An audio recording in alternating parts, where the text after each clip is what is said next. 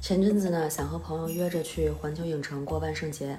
我俩从一开始兴致勃勃地讨论要打扮成什么样，然后玩哪些项目，到最后想到自己空空的钱包，觉得唉，还是算了吧。话题的最后就变成了对自己花钱的检讨。嘴上总说着节省不乱花钱，但是每个月算下来，真的花的一点也不少。钱都去哪儿了呢？为什么有时自以为很节俭，但实际上花钱大手大脚的？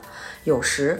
可以轻易买下昂贵的物品，却对食堂便宜的一餐饭斤斤计较，情绪上头时又陷入无止境的消费当中。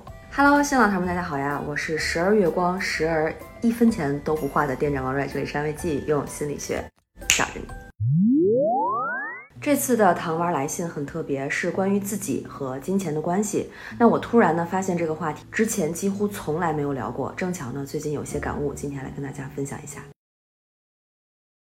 对很多人来说呢，金钱夹杂着我们非常复杂的情感体验。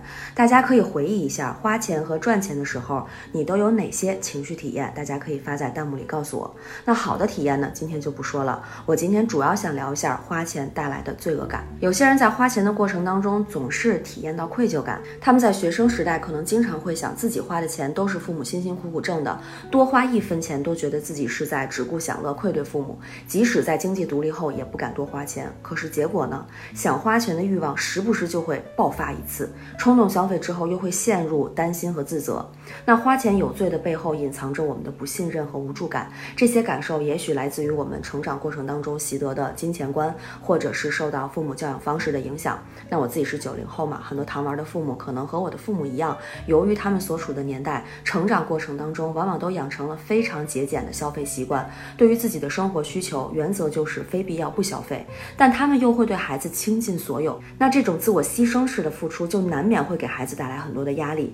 不知道大家是不是经常听到这样的抱怨哈？为了你，我们起早贪黑，我们想吃什么都舍不得，都留给你。那似乎父母任何的付出，就等同于自己对父母的剥削，这会带来深深的自责和内疚感。而钱往往是付出的代名词，所以会导致我们在花钱的时候，这种负罪感就被激发了出来。正如我们用语言来表达自己，那语言反过来也会塑造我们的感受和观念一样。法国著名的精神分析师帕特里克认为，我们用金钱来做什么，就像他用我们来做什么一样，反映和驱使着我们的欲望。拥有和使用金钱可以让人们立即感受到欲望的满足，因此，当人们感觉受挫的时候，总会采取花钱的方式来让自己感觉好受一些。如果发生了忍不住冲动消费的行为，那这可能是在暗示我们什么呢？研究表明，当人们感觉权利和自尊受到威胁的时候，缺乏控制感和归属感的时候，往往会采用补偿性的消费的策略来进行自我修复。但大多数时候，消费这种方式并不能真的起到修复的作用，因为商品本身的象征意味会让我们不断的去思考这件事情，无法脱离。比如说，你因为被人嘲笑穷，于是冲动买了名牌包，那这个象征着有钱的包包，可能就会时刻提醒自己曾经被人嘲讽这件事情。我现在很喜欢把花钱的过程比作是一次对话哈。那如果我在还没有冲动消费的情况下，但是我忍不住要消费了，我问问自己，这是不是我带着一种真正开心的心情进行了一场对话，还是带着不安、恐惧、焦虑被迫进行了一次对话？那每当我这么想的时候呢，我就真的能很好的控制自己，因为就像是生活中遇到一个完全聊不来的人，我真的不想浪费时间和对方多说一句话。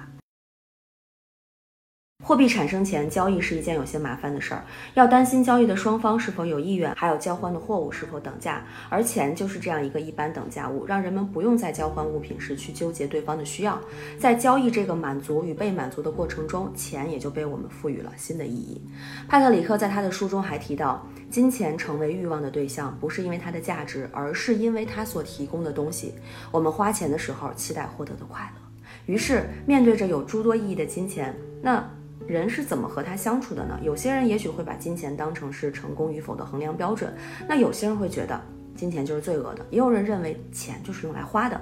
换句话说，大家有着怎样的金钱观，以及如何对待金钱，也反映着那我们会怎么对待身边的人和事儿。比如我自己啊，我对金钱没有什么执念，挣到刚刚好满足我生活需求的金钱，对我来说就足够了。那剩下的时间，即便我还在花时间为事业努力拼搏，那更多的那个时候不是为了钱了，而是为了自我实现和个人成长。单纯金钱的积累对我来说并没有太大的吸引力。那不知道大家觉得自己现在和金钱是一种怎样的关系呢？我非常好奇，欢迎大家在下方。评论区讨论。